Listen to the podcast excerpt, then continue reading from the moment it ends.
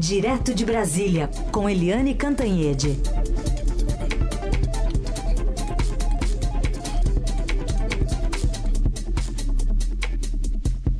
Oi, Eliane, bom dia.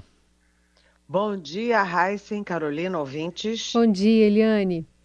Bom, temos aí um dia importante com muitas é, agendas do vice-presidente eleito Geraldo Alckmin, que vai conversar com o Ciro Nogueira, vai conversar sobre orçamento à tarde com o senador que está coordenando né, a, a pauta do, do orçamento para o ano que vem, o senador Marcelo Castro. Enfim, reuniões acontecendo a, a despeito de toda essa movimentação que a gente viu ontem nas ruas por conta desses protestos. Pois é, Carolina, Heisen, ouvintes, a gente está vendo dois Brasis. Um Brasil né, que está vendo que a eleição acabou, que o ex-presidente Lula foi eleito, que o ex-presidente Lula já foi reconhecida, a vitória dele é, internacionalmente por dezenas e dezenas de países, foi reconhecida pelo é, TSE, foi formalizada, né, o, formalizado o reconhecimento pelo TSE, pelo presidente da Câmara, pelo presidente do Senado, pelo presidente do Supremo Tribunal Federal, enfim.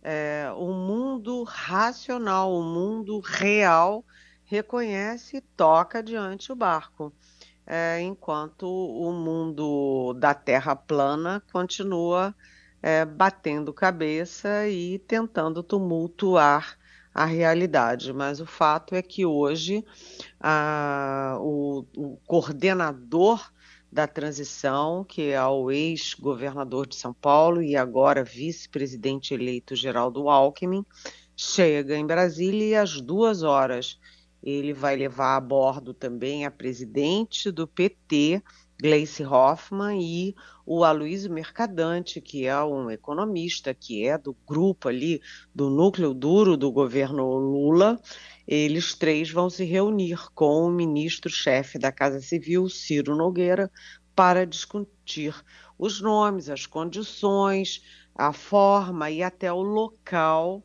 uh, da transição. O que, que é a transição? Tem uma equipe do governo Bolsonaro, uma equipe do, do governo Lula, elas se reúnem e o governo que sai passa os documentos, passa os dados, passa os números, passa tudo, todas as informações, inclusive as informações delicadas, para o futuro governo. Isso é previsto em lei. Não é uma questão de ser boa vontade, bonzinho ou malzinho.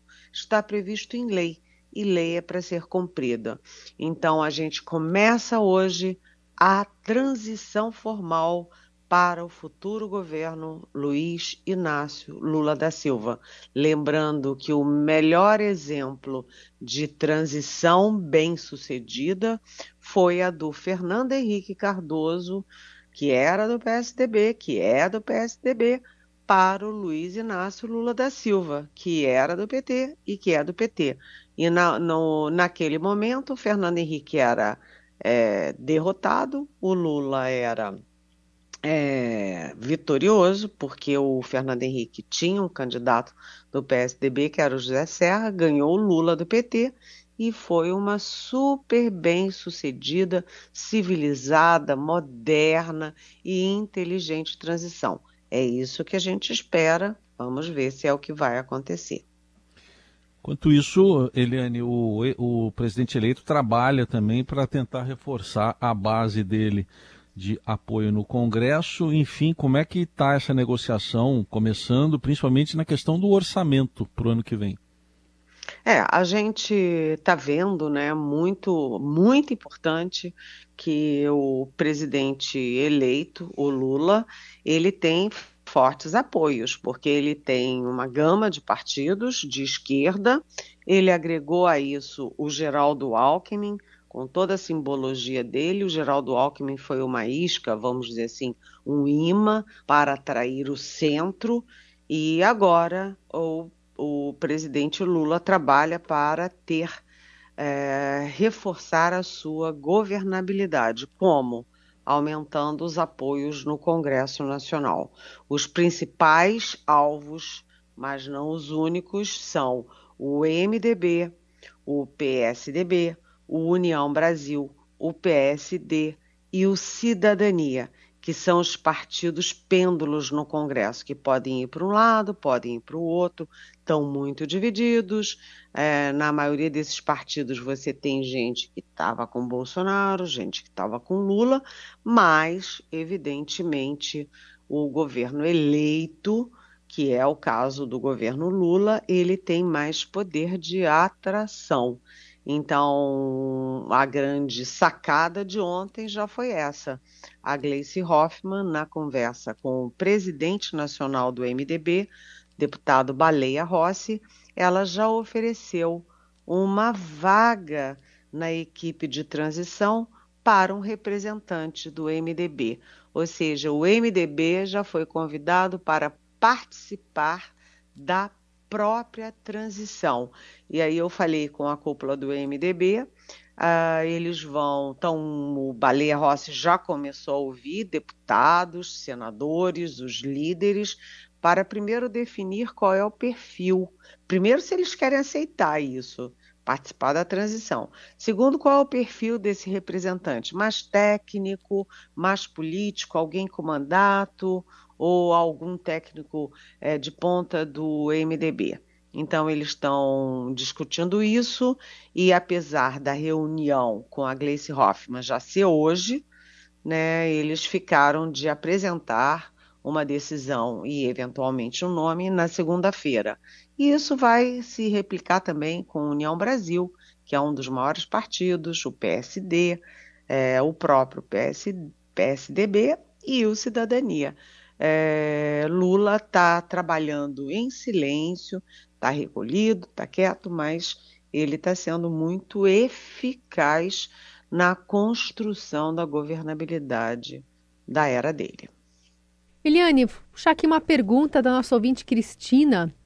Ela quer saber se Lula, que teve 70% dos eleitores no Nordeste, porque domingo mal teve comemoração na rua e hoje, né, ontem, havia uma multidão de gente de verde e amarelo em frente ao Comando Militar do Nordeste pedindo transparência na contagem dos votos.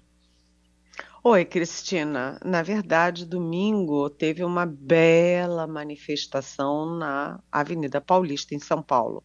O Lula reuniu milhares de pessoas, uma festa alegre, bonita, é, que foi, adentrou a madrugada. Então, teve manifestação, sim. Agora, no do outro lado, por que, que tanta gente vai para a rua? A gente tem que lembrar que o Bolsonaro teve 58 milhões de votos. E quem está na rua não é nem, sei lá, nem 1% disso, ou o quê? 2%, 3% disso, mesmo que sejam, é, que fossem 10% e não são, 10% daria 580 mil pessoas na rua, não tem isso na rua, tá certo? É, mas é, isso tudo é articulação de internet, são os setores mais radicalizados, eu diria até fanatizados do bolsonarismo, que ficam com essa palhaçada de ficar pedindo volta de ditadura militar, volta de militar, é, rondando os quartéis e os comandos militares. Isso é uma minoria, é, é, eu acredito piamente que a grande maioria dos eleitores do Bolsonaro votaram nele por diferentes motivos, porque são anti-PT, é, por, enfim, porque foram atraídos por pastores, sei lá, mas que a grande, grandíssima maioria do bolsonarismo não está com esse espírito de destruir a democracia no Brasil, fechar o Supremo Tribunal Federal, isso tudo é realmente coisa de fanático. Eu vi um vídeo, é, eu, aliás, eu tenho visto vídeos horrendos, né? Uma mulher é, berrando contra os nordestinos, seu, seus pobres vão morrer pobres, vocês são serviçais eu vou aí para o Nordeste e vocês vão é, me servir, sabe? Uma coisa horrorosa, uma coisa que pessoas de bem não podem compactuar com isso. Outro vídeo é em Santa Catarina, as pessoas cantando o hino nacional brasileiro, o nosso hino brasileiro, o hino da nossa pátria, com o gesto nazista, aquela mão estendida do Hitler, que simplesmente trucidou milhões de pessoas em câmera de gás. Enfim, o nosso país não é nazista, o nosso país não é fascista, e isso tudo passa. E eu só queria te dizer uma coisa, Cristina: o Lula teve é, eu não sei se chega a 70%, mas teve bem mais de 60% dos votos do Nordeste, mas o Sudeste foi decisivo para, é, para a vitória do Lula. O Sudeste foi decisivo, ele ganhou em Minas e teve uma, uma derrota muito apertada. Ele teve uma estrondosa votação é, em Rio e São Paulo. E o Bolsonaro perdeu votos em Rio, São Paulo e Minas em relação a 2018. Portanto, não foi o Nordeste que elegeu o Lula, foi o Brasil que elegeu o Lula, Cristina. Do análise política com Eliane Cantanhede. Agora vamos falar da agenda internacional do ex-presidente Lula. A eleição foi domingo e está crescendo essa agenda, né, Eliane?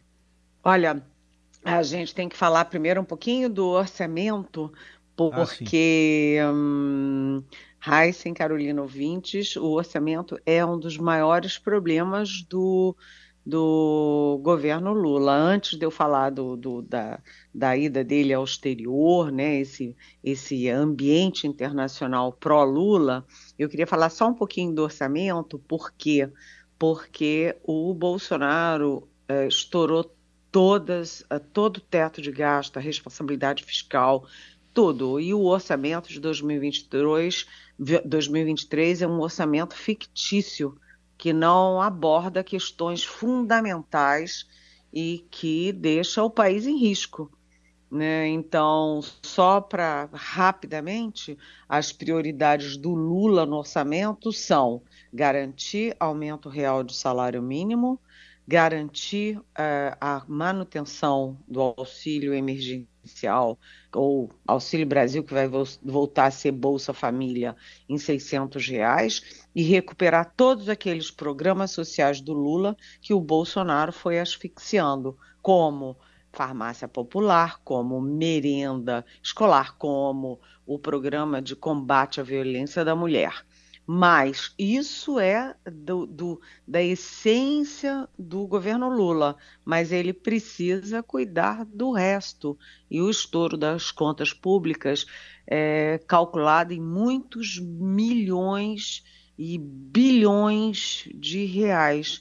É, aritmética é assim: 2 mais 2 sempre tem que dar 4 e a conta do orçamento não está dando. Inclusive, o Lula vai é, negociar, não sei se abertamente ou por baixo dos panos, para que o Supremo Tribunal Federal resolva um problema básico, que é o problema do orçamento secreto.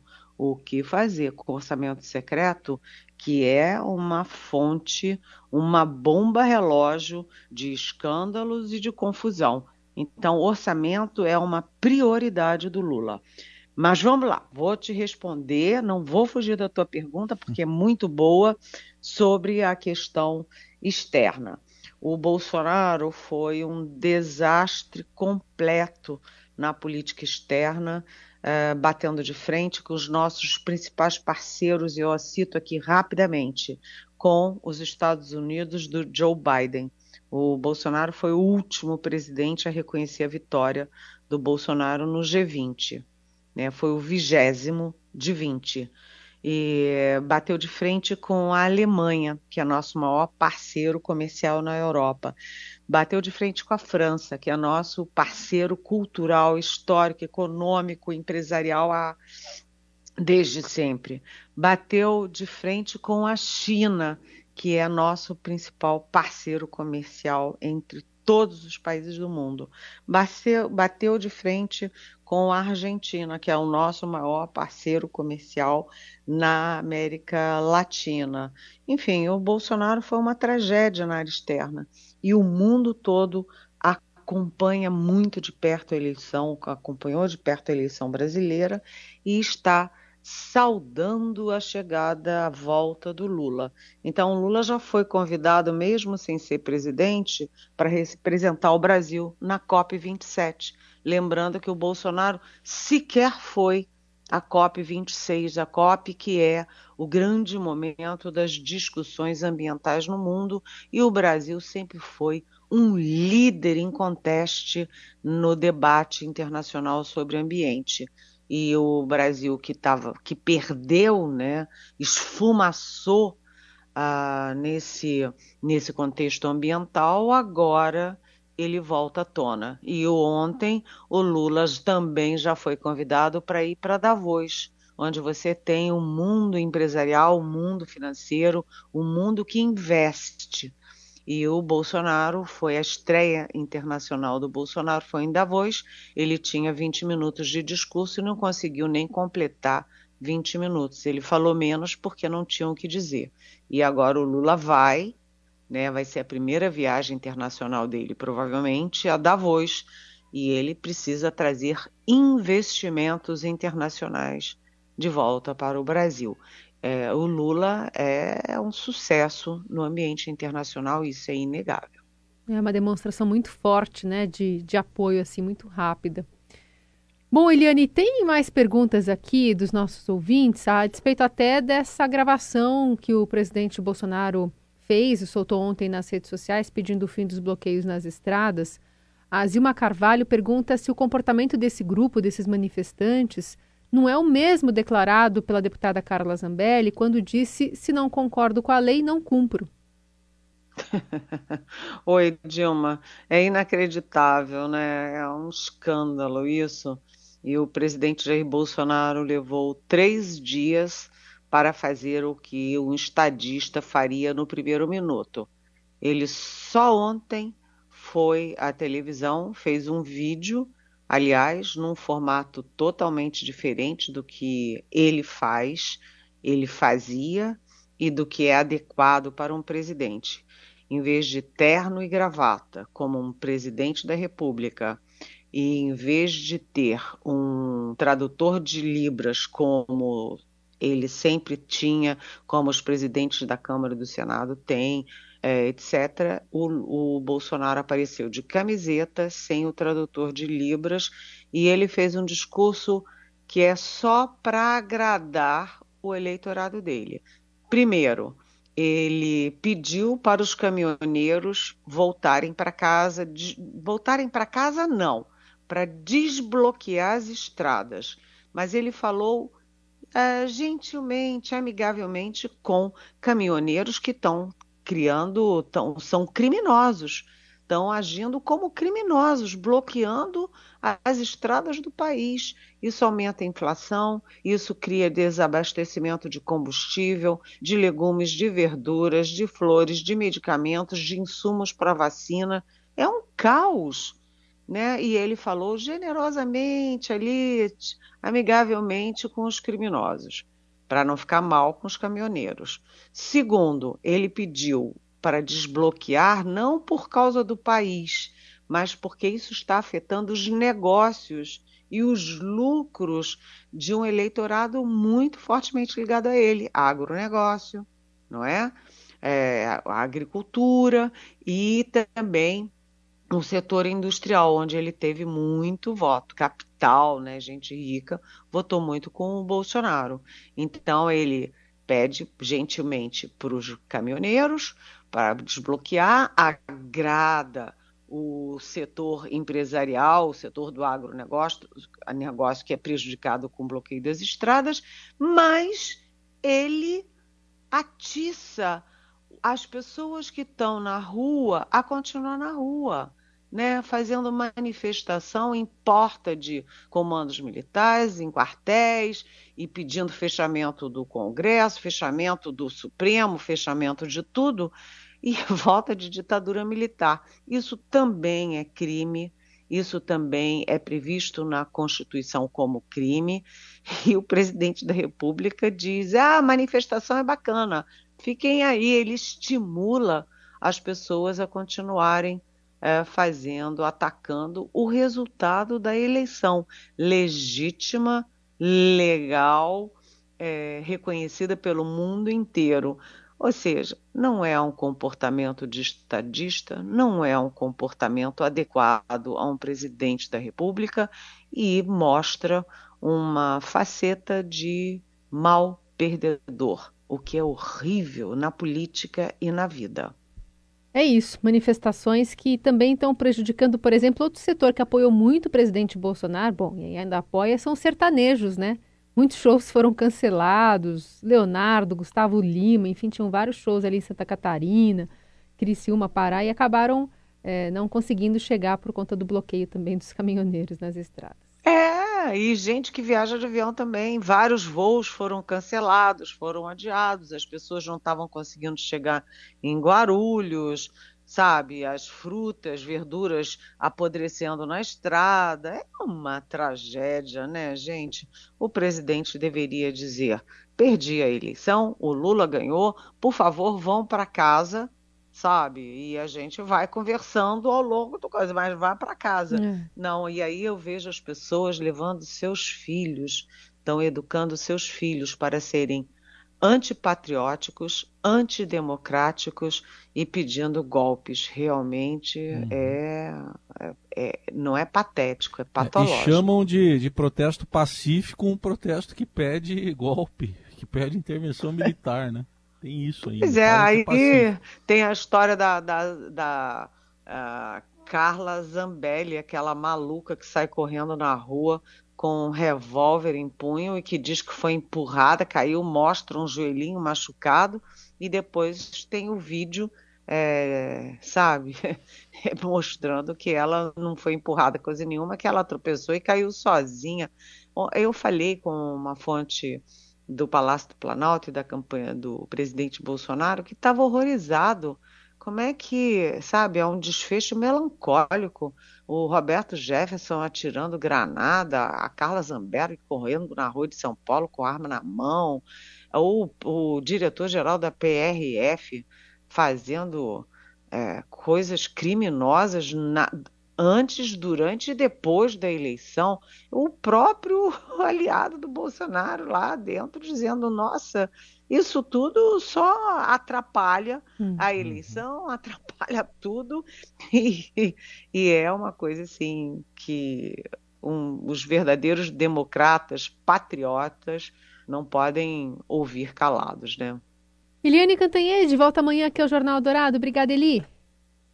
É, até amanhã. Beijão.